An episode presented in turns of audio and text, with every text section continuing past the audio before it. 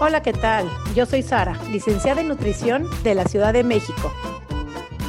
Hola a todos, yo soy Noé, coach de comer intuitivo de Argentina. Y juntas hacemos coma y punto.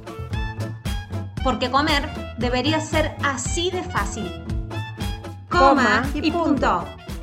Bienvenidos una vez más a otro episodio nuevo, nuevísimo, ineditísimo, no sé cómo se dice, me trabé, de coma y punto. Bien, vamos directo porque hoy tenemos boom. De verdad, vamos a tratar hoy temas que nos han venido bombardeando a mensajes de que lo tratemos. Así que hoy es el episodio, hoy es el día. Sari, ¿cómo estás?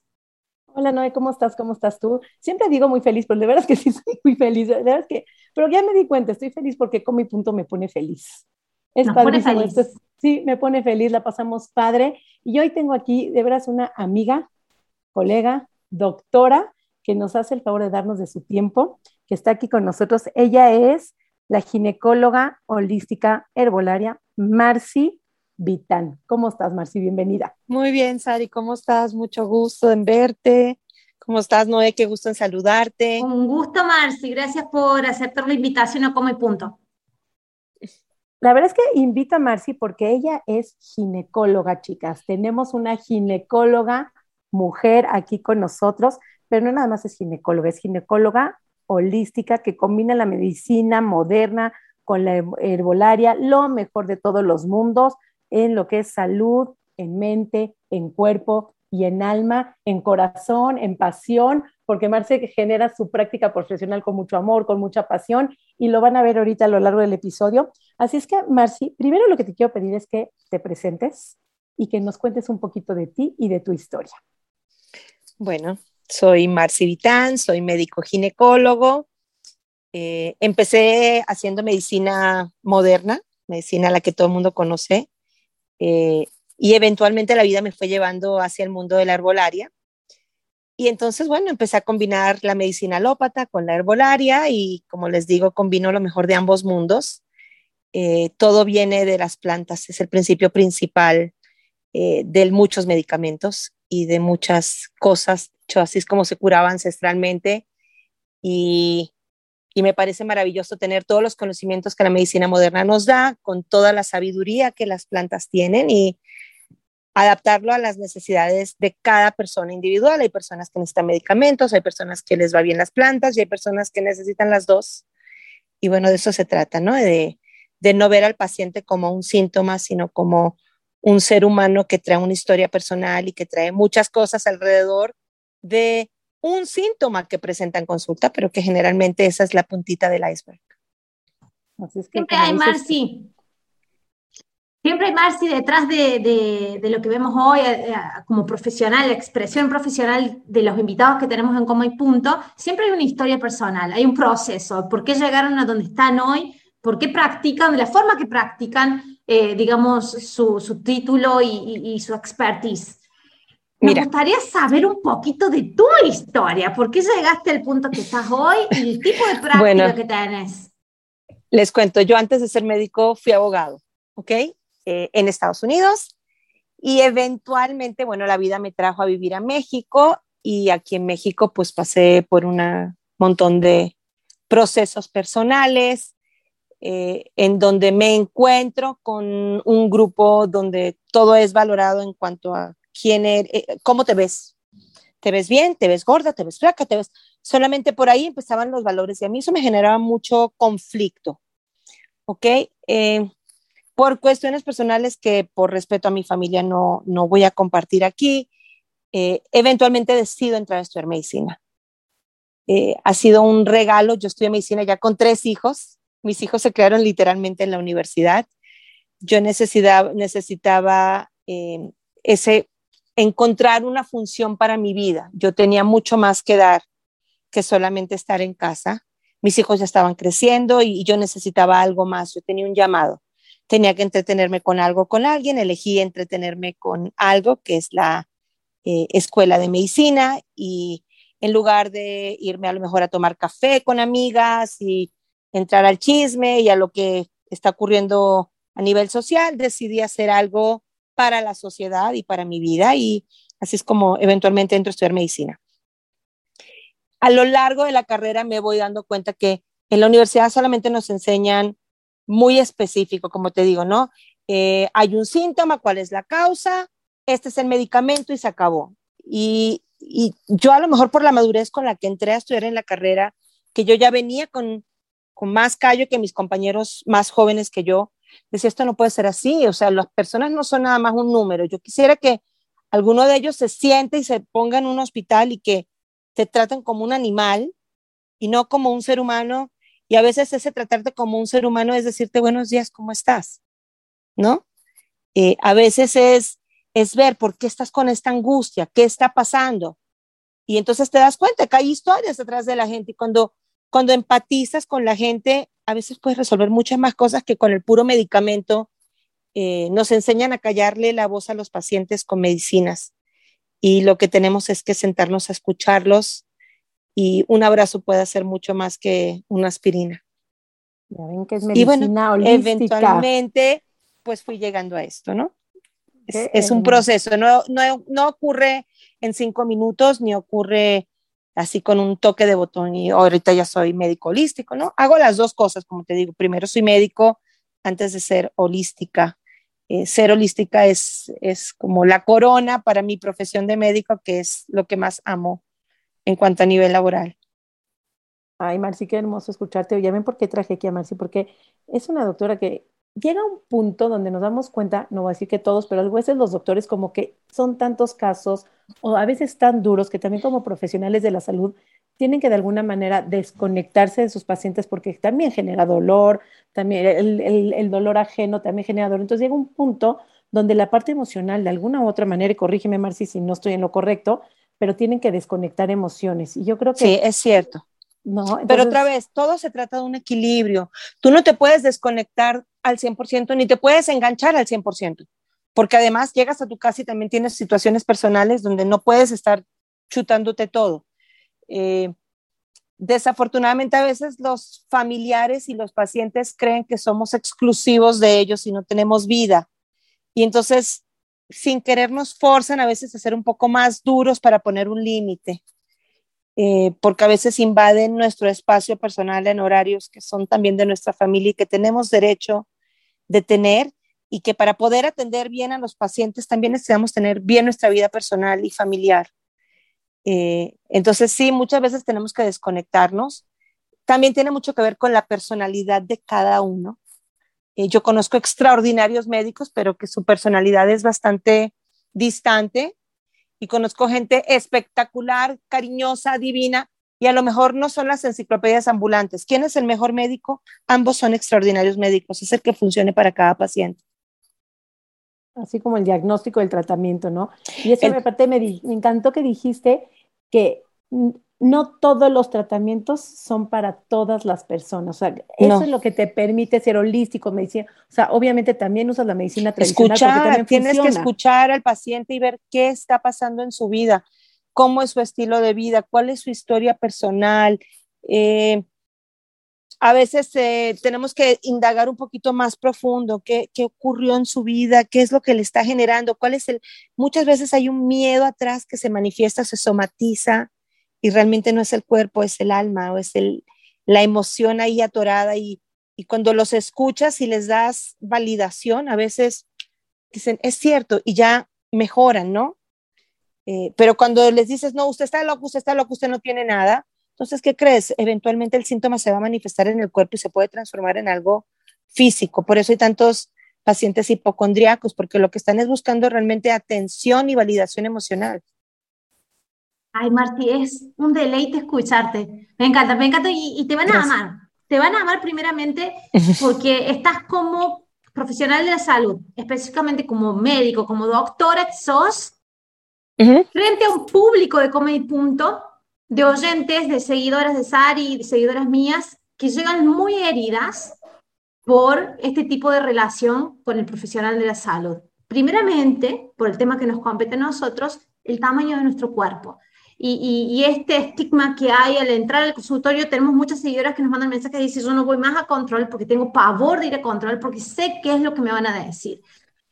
Y como el 99.99% de nuestras seguidoras son mujeres, hay temas que son justamente del área donde vos te especializas, ginecológicos, ovarios poliquísticos, eh, algunas cosas que cursan con hipotiroidismo, pero literalmente los controles ginecólogos muchas veces lo evitan por esto, porque voy al ginecólogo y lo primero que me dice cuando me ve es tus problemas se resuelven solamente bajando de peso. Quiero que me expliques un poquito cómo vos ves esto para ver que darle un poquito de paz también a nuestras oyentes. Sí, mira, el tamaño del peso es eso, tamaño. El perdón, el tamaño del cuerpo es un tamaño. Mírate la mano, tienes cinco dedos y son todos tuyos, ¿ok? Uno es largo, uno es más delgado, uno es más gordo, uno es más ancho, uno, ¿ok? Así funcionamos, no podemos venir todos en una talla para todas. No existe. Esto de one size fits all no es cierto, no existe. ¿Ok? Entonces, muchas veces no es el tamaño del cuerpo, es el tamaño de la autoestima y es el tamaño de la mente. Yo tengo pacientes que, con todo el respeto lo digo, están espectaculares, esculturales, esculpidas por cirujanos plásticos y con un, una figura de cuerpo delgada, ¿ok? Y a mí me toca verlas sin ropa para explorarlas y tú tienes que ver cómo ellas mismas se atacan. A veces no somos nosotros las que las atacamos. A veces son ellas las que se autoatacan. Es que mira cómo estoy, es que estoy gordísima y lo que están es buscando validación, igualito que la persona que viene a quejarse, el hipocondriaco que viene a quejarse 20 veces, también vienen buscando validación, decirle, no, estás delgada, o no, estás muy bien, o no, no estás tan gorda. Esto es, es del tamaño de la autoestima y del tamaño de la mente más que del tamaño del cuerpo. Tenemos que cambiar mucho ese concepto. A mí no me importa si una paciente está delgada, flaca, gorda, obesa. Eso no me importa. A mí me importa que esté sana. Tengo pacientes delgadas que no están sanas. Tengo pacientes de tamaños de cuerpos grandes que están perfectas. ¿Ok? Entonces, no va por ahí. Y empezamos otra vez como, ¿qué tanto nos queremos y qué tanto nos apreciamos? Y qué tanto nos vemos y decimos, soy valiosa, soy espectacular, soy un ser de luz. Mi talla, big deal. ¿Qué crees? Yo le cambio el numerito en la etiqueta y ya está, así ese es todo el problema. Ay, Marci, qué, qué bálsamo para los oídos escucharte. Nada te quiero decir algo. Te vas a poner un vestido y dice talla 6 o talla 16. Quítale con un palito si eso te hace feliz y ya está. y se acabó. Sabes que, Marci, eh, la salud era muy ligada, bueno, la salud va muy ligada desde los 50, los 60 con, con la delgadez. Y entonces estamos en la cultura de dietas, lo hemos hablado en muchísimos episodios, pero en hoy en día tenemos a una médica que nos va a quitar todo ese estigma donde la salud va completamente ligada a la delgadez. Y la verdad que la historia de las mujeres con los ginecólogos, normalmente esas historias con nuestras alumnas, nuestros pacientes, se repiten de que voy al ginecólogo y me recuerdan lo gorda que estoy, me recuerdan que tengo que hacer dieta, me recuerdan que tengo que bajar de peso. Entonces, eviten ir a la consulta porque es dolorosísimo que te vayan y de, pues, de entrada te pesen. El peor favor es que te pesan, que te pesan en el embarazo y lo hemos hablado en otros episodios donde como si nosotros tuviéramos control de los kilos que puede subir en el embarazo, como habrá quien suba 7, habrá quien suba 25. Entonces, ¿Cómo manejas esa parte de la salud, el peso igual a salud, igual a mayor salud, a menor salud? ¿Cómo manejas esa parte cuando una persona te está diciendo soy la más gorda o no me peses o tengo muchísimo miedo para invitarlos? Porque yo sí creo, y justamente ahorita que estamos en el mes de octubre, que aquí en México, y creo que es el Día Internacional del Cáncer, para que se exploren, para que revisen sus pechos, para que vayan, acudan a sus consultas frecuentemente porque dejan de asistir a consultas por el pánico, por el pavor, por el maltrato. Y yo entiendo que el doctor no lo hace con mala intención, con tal de maltratar Mucho a su tiene que ver con patrones, patrones que hemos mal aprendido en la escuela de medicina. Entonces, es muy, aquí voy a ser abogado del diablo y, de, y del paciente y del ángel, ¿no? Eh, a veces en la escuela no nos han enseñado a tener empatía nos han enseñado un esquema y pues monkey sí, monkey do, lo que vi, repito, Y solamente los que hemos tenido la oportunidad de abrir nuestras mentes y, o de experimentar en nuestra vida personal otras cosas, es como pensamos en que hay más opciones. ¿Ok? Como te digo, el peso no define la salud de un paciente.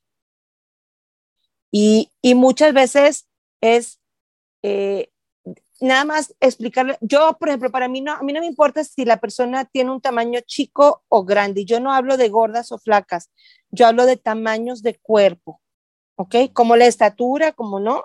Eh, eso es lo que para mí es importante, nada más es ver que esté sana. ¿Por qué pesamos o por qué? Porque necesitamos valores que sean medibles, tangibles, como que sean un estándar. Eso es, es algo que aprendemos en la escuela de medicina así como se toma la presión, así como se toman a lo mejor exámenes de sangre o de orina, son cosas que son medibles y, los seres humanos a veces necesitamos, necesitamos medir las cosas para poder hacer comparaciones de evolución o de involución. No, nosotros, bueno, voy a hablar yo de mi a manera personal. Cuando yo peso a un paciente, yo no lo peso para agredirlo yo lo peso porque a veces necesito saber cómo está evolucionando de acuerdo a las metas del paciente, no a mis metas. Pero si el paciente no se quiere pesar, a mí no me importa. A mí no me molesta si la paciente está bien. Claro. Me explico. subir y bajar de peso es tan relativo. Tú puedes subir de peso si no fuiste al baño dos días. O porque pasaste una pandemia y subieron Por lo que sea por lo que sea. A mí sí me preocupa la presión arterial, sí, sí me preocupa muchísimo la presión arterial y para eso, sí, les voy a decir, ingieran más líquido, hagan actividad física.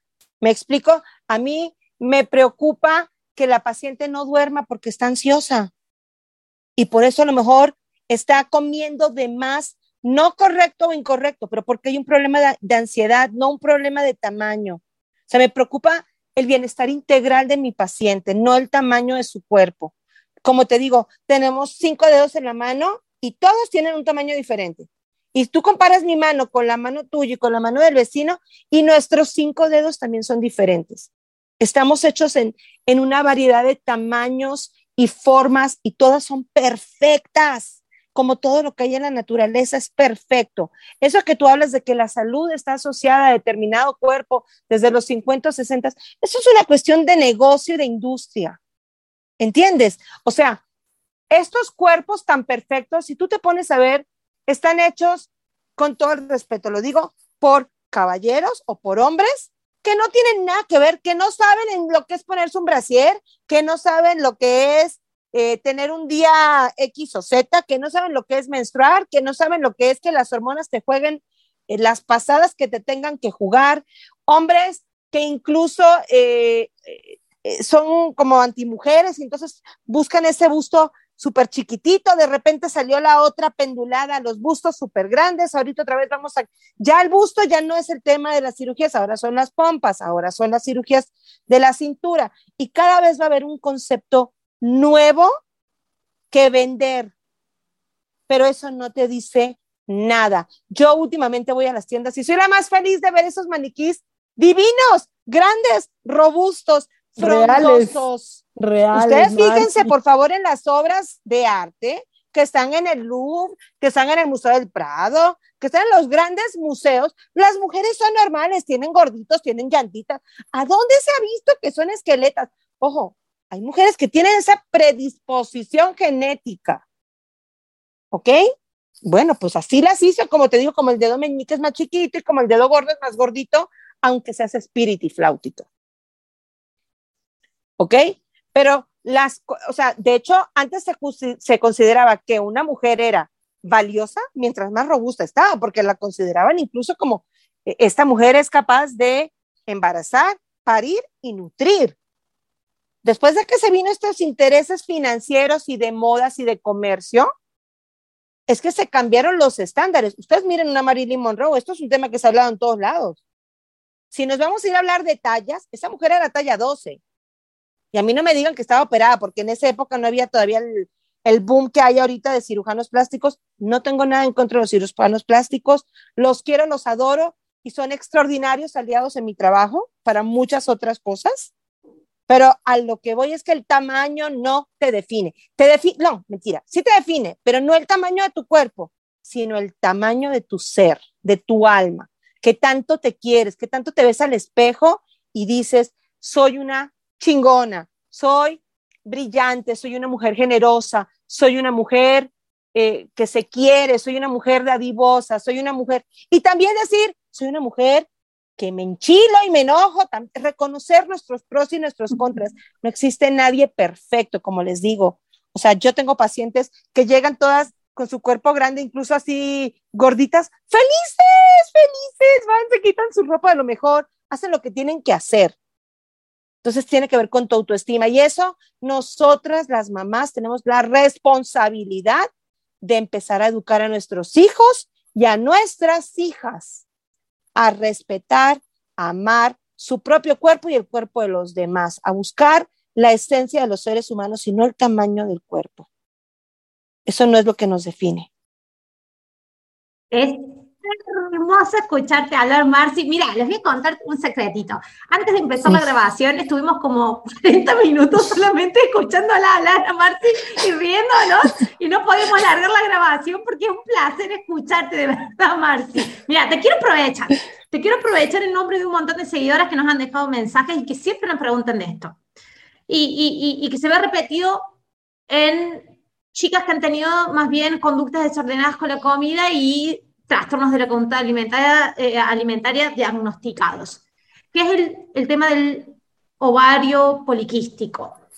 Eso relacionado más a trastornos de conducta alimentaria, me gustaría que les, que les expliques un poco la generalidad de lo que es el síndrome de ovario poliquístico y si puede estar relacionado con, con conductas desordenadas con la comida, cuando empezamos en nuestra pubertad. El síndrome de ovario poliquístico eh, como bien dice, síndrome es un conjunto de síntomas o de señales en el cuerpo. ¿ok? Eso es lo que hace un síndrome.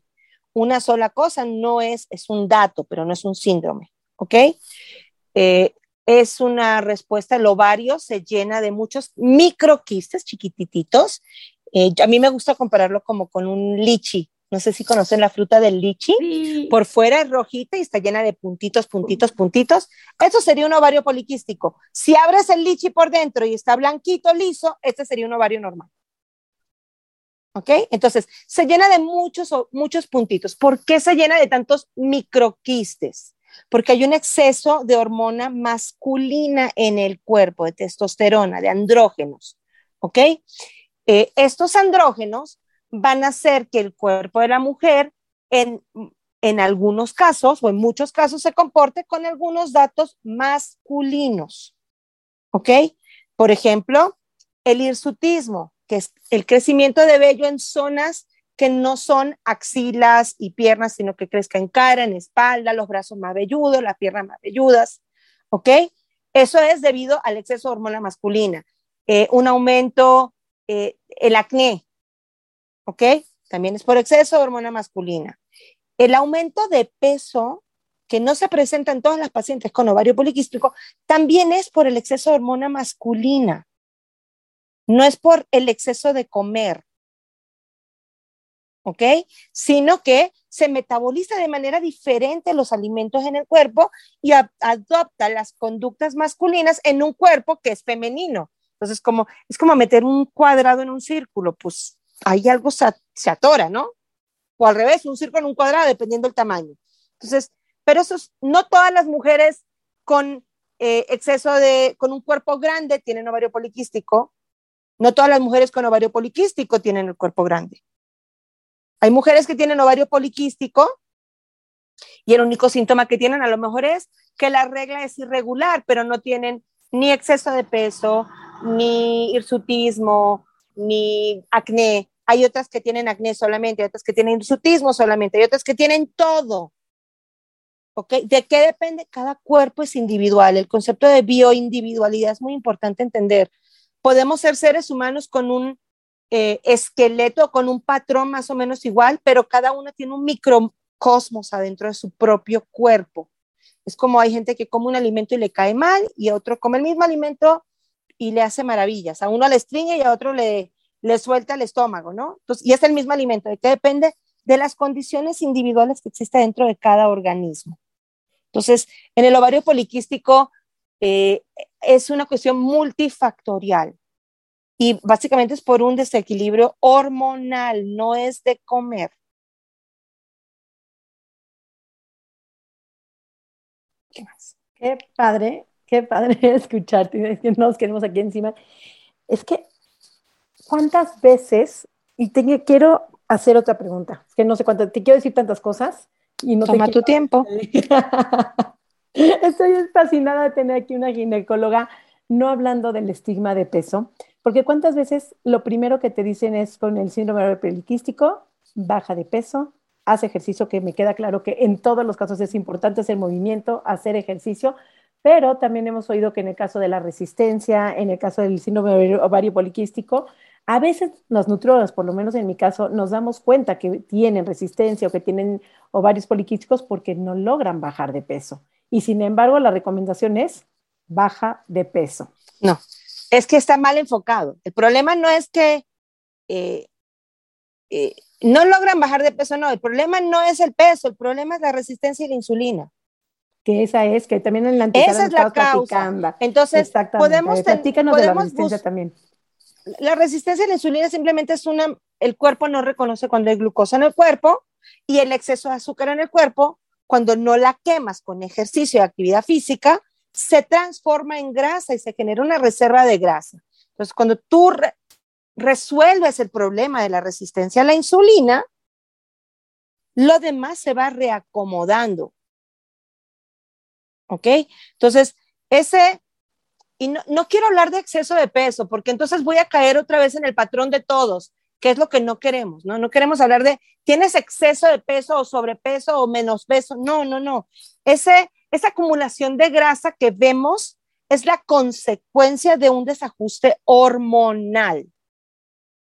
Cuando tú corriges esa, esa situación hormonal, se debe de corregir lo demás. Hay gente que hace ejercicio todos los días y su cuerpo es grande Punto. Punto. Empecemos a aceptar eso. O sea, yo cuando a veces me entra el chip, porque sí es verdad que de repente me engancho con, los estereotipos y trabajo mucho para salirme de esas casillas. Entonces yo lo que hago es que me pongo a voltear los coches en, la calle.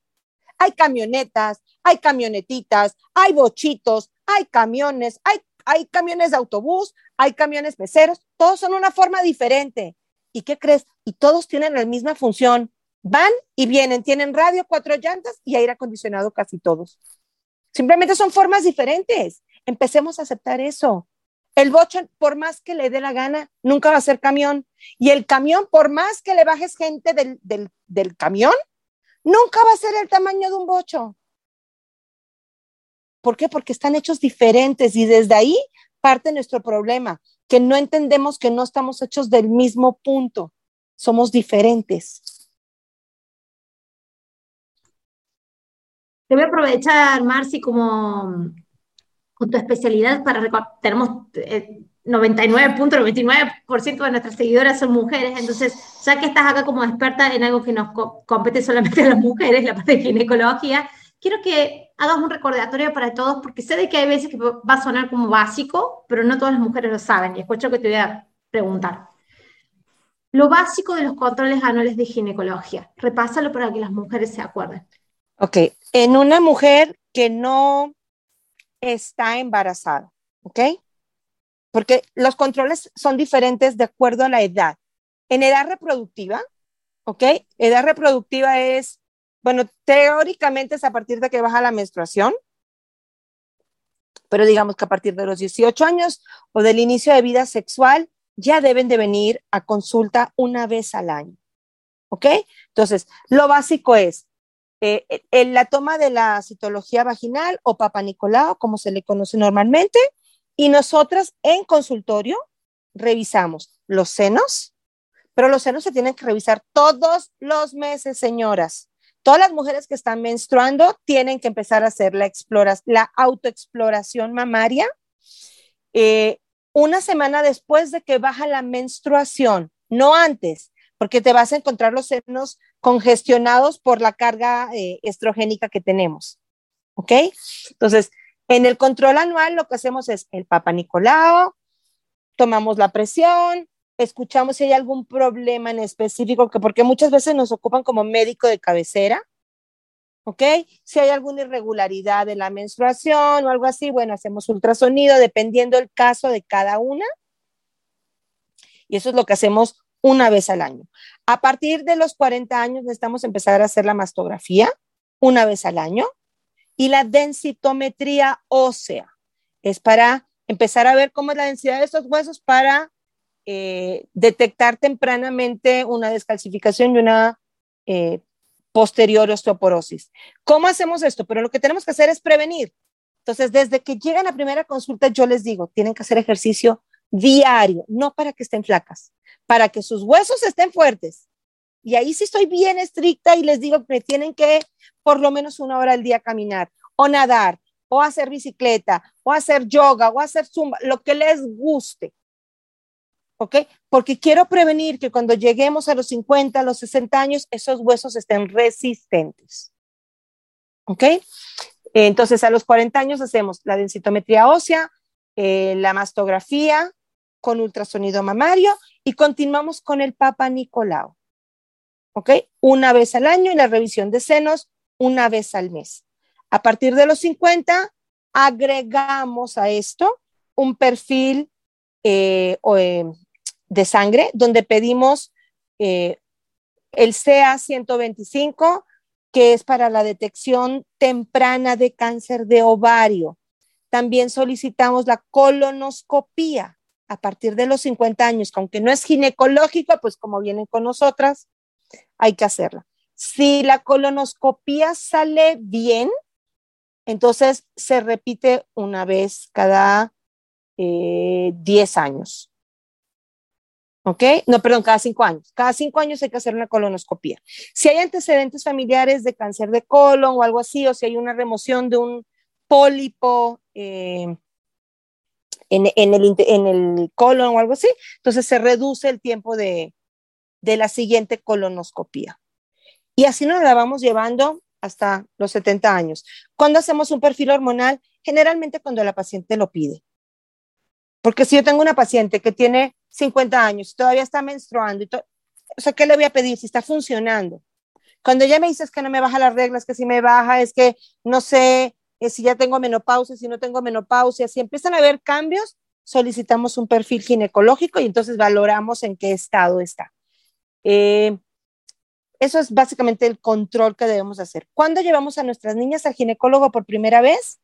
Yo considero que cuando les baja la regla, eh, es importante que vengan a ver al ginecólogo, porque a veces las mamás les da vergüenza hablar de algunas cosas. Incluso a mí me encanta hablar en escuelas. Eh, yo empiezo a hablar en las escuelas a partir del cuarto o quinto grado de primaria, porque ya las niñas se están desarrollando más temprano y las que no se están desarrollando más temprano, con tanta información en los celulares y en el Internet, eh, tienen mucha información y a veces no es la información correcta.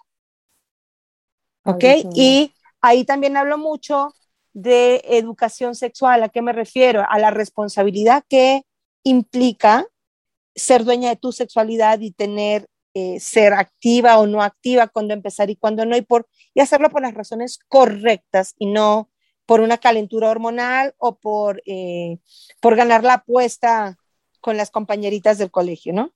Hay de todo. Entonces, eh, eso es más o menos como yo lo manejo. y ya en el embarazo, obviamente, pues sí, control mensual.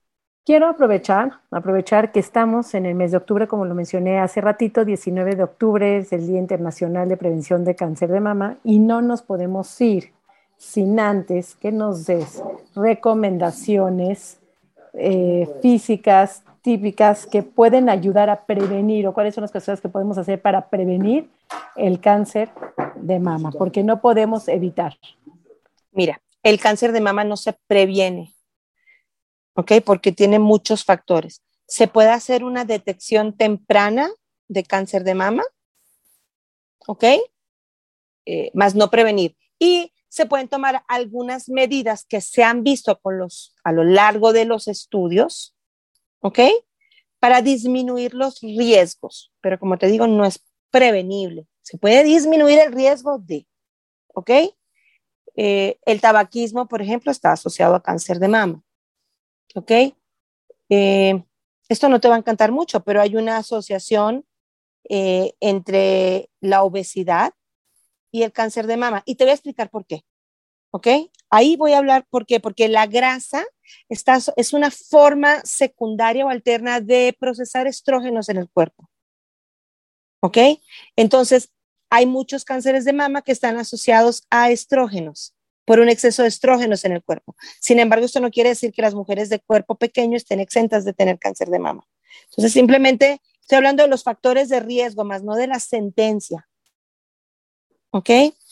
Eh, básicamente, el consumo de hormonas. ¿Ok? Las personas que han estado expuestas a anticonceptivos por un periodo muy largo en su vida, las mujeres que han estado en tratamientos de infertilidad por un periodo muy largo de su vida, las mujeres que han tomado hormonas para la menopausia por un periodo largo de su vida, tienen un riesgo mayor. ¿Ok? Entonces, simplemente conocer los factores de riesgo, hacer la exploración mamaria, hacerse las mastografías una vez al año y hasta ahí podemos hacer. Detección temprana es lo más importante. Y es la detección más no la prevención. Sí, porque hay una cuestión genética, te digo, es multifactorial. Es multifactorial, no hay una... Eh, es cierto que cuando hay cáncer de mama en una familia, pues el riesgo es mayor, pero herencia no es sentencia. Simplemente es un riesgo y conocer que una persona está en la zona, o sea, toda mujer, por ser mujer, tiene mayor riesgo de tener cáncer de mama, por el simple hecho de ser mujer, porque tenemos glándulas mamarias. Ojo, a los hombres también les da cáncer de mama en una proporción mucho menor porque no están expuestos a estrógenos como nosotras las mujeres, pero también les puede dar a los hombres, no se crean que están exentos. La glándula mamaria está en ambos sexos. Y eso es lo que, y la, autoexploración, como te digo, no sé si, eh, si más adelante quieres que te haga un tallercito y te explico, te lo puedo explicar aquí paradita y enseñándote cómo, cómo nos podemos revisar las mamas eh, para que nuestras seguidoras lo puedan ver y esto hay que empezar a aprenderlo desde chiquitas eh, para generar el hábito. Así como le enseñamos a los chiquititos, a los niños chiquitos a lavarse los dientes, y apenas y si tienen encías, es para que adquieran el hábito, no porque hay un riesgo a tan temprana edad. Eh, eso sería lo ideal. Entonces, si quieres, con mucho gusto te lo, te lo pongo aquí en videíto y que lo vean nuestras seguidoras, o si quieres un video después te hago otro. Está lo que tú quieras. Te agradecemos de veras infinitamente, infinitamente el tiempo, toda tu sabiduría, todos tus... Eh, es lindo tener como de un doctor que viene de la bajada pesocentrista, pero logra encontrar un equilibrio entre lo holístico, entre lo personal, entre la mente, alma, cuerpo, para poder estar en paz y sabiendo que cada persona, que cada individuo necesita un tratamiento diferente. Me encantaría, no sé si no tienes alguna otra pregunta, pero quisiera de una vez que nos compartas tus redes sociales para que ya mismo le den clic, seguir, todas las que nos siguen, todas las que le interese todo lo lindo que compartes. En Instagram estoy como Gineco Holistic con H en el medio y es a donde me encuentran directamente. Me pueden mandar mensajes directos, yo contesto todo. Eh, no doy consultas en internet, que mucha gente luego me escribe y quieren que les dé consulta completa. Eh, no es correcto hacerlo por internet porque hay que hacer una exploración y y sentarse con, con, la paciente, pero me pueden contactar y con mucho gusto ya de ahí partimos. Te van a empezar a mensajear todas. no tengo problema, pero sí aclaro lo de la consulta, porque si muchas me escriben y quieren que les resuelvan, pues no se puede tampoco no así, se Puede, Pero no se puede. Un papá, Nicolás, papá Nicolás online está imposible, tomar presión online también, pero probablemente si tienen alguna pregunta sobre el síndrome ovario poliquístico, alguna consulta, sí, sí, sí, con mucho 100% gusto. la pueden con mucho gusto. que Marci está abierta, con su corazón abierto, y la verdad es que haber estudiado una carrera con hijos grandes de medicina, con internado, porque los que conocen lo que implica estudiar medicina. El infernado. El, infernado, literal. el infernado, Dios que Hay una parte padrísima tuya donde no contabas de tu historia, pero vemos una mujer empoderada, una mujer que no se detiene ni por el cuerpo, ni por lo que digan, ni por la sociedad, sino que yo creo, y yo que sí te conozco, sé que has hecho de tu vida lo que has querido respetuosamente con todo tu alrededor. Correcto. Y creo que eso es el mensaje principal que tú transmites, empoderar a, las mujeres. empoderar. Empoderar a las mujeres sin desempoderarlas Y eso es padrísimo. Creo que de este episodio muchas de las que nos escuchan van a salir muy enriquecidas, muy valoradas y pueden seguir a Marcy en sus redes sociales, Ginecolistic, comparte cosas bien lindas, tiene muchísima sabiduría y de veras sabe muchísimo. Noé, no sé si tengas tú alguna otra pregunta, ¿quieres compartir? Sí, pero me parece que va, va a ser tema para un próximo episodio, porque lo vamos a volver a tener a Marcia acá. Con gusto. que es el tema de la menopausia y el peso y todos los cambios corporales de la Lo podemos platicar en otro, sí, en otro podcast para no confundir. Sí, sí, merece, merece, otro episodio. Sí, sí, de verdad. así que porque es un tema que se repite también en todo el, miedo que tiene la mujer a llegar a, por todos estos tabúes, ¿no? Por esto de que vas a aumentar de peso, no vas a volver a bajar de peso porque ahí se acaba tu vida. Es como básicamente cuando me escriben es como que se me a acabar la vida porque por la yo Tengo, yo tengo una línea de test que preparo para la menopausia, para la cuestión de regulación hormonal, y se llama precisamente segundo aire. Es lo mejor que nos puede ocurrir es llegar a la menopausia, se los juro. Yo tengo ya 12 años en esto, la empecé prematuramente, como les conté, por una cuestión de cáncer, eh, y ha sido una bendición. Entonces todo es la actitud nuevamente. Merece otro episodio, así que lo vamos a tener de nuevo Marci, hablándonos de menopausia, que es algo de que le interesa mucho a nuestras seguidoras también. Un placer, Marci, muchísimas gracias por toda la información que has compartido. Gracias a Primeramente, gracias por tu energía. Compartió porque nos has hecho el día con la Sari, lo hiciste la noche y seguramente vas a, compartir esa energía con nuestro público. Las que nos están escuchando en Spotify, váyanse a YouTube y vean, porque de verdad nos pasamos aquí con mucha risa, con mucha diversión. Y es lo que te digo, de veras, digo que Come Juntos nos pone feliz, porque si nos vieran aquí las caras, las que están en Spotify y si van a YouTube, si nos vieran la cara, lo divertido que es platicar con Marci, lo mucho que sabe que se la pasamos increíble y espero que ustedes también que están allá afuera, que están escuchando, se hayan divertido tanto, hayan aprendido y les haya enriquecido muchísimo. Comparto mis redes sociales, soy Nutrición Sari, tanto en Facebook como en Instagram, nos pueden mandar mensajes, pueden contactar a Marci y no, y, me encantaría que cierres el programa dando tus redes sociales también. Mis redes sociales son Mi Cuerpo Sin Reglas, tanto en Facebook como en Instagram, como en mi canal de YouTube, donde tengo una playlist donde va a salir la grabación de este video también. Puedes encontrar el, episodio de Coma y Punto en Spotify y en YouTube también. Muchísimas gracias por compartir este tiempo con nosotros semana a semana. Me dicen que nos la acompañemos a todas las personas semana a semana. a mí me acompañan en mi caminata, ¿eh? Que sepan. Sí, por eso estamos ahí. Si estás caminando, te estás escuchando y te estamos acompañando. Muchísimas gracias. Hasta el próximo episodio. Chau, chau.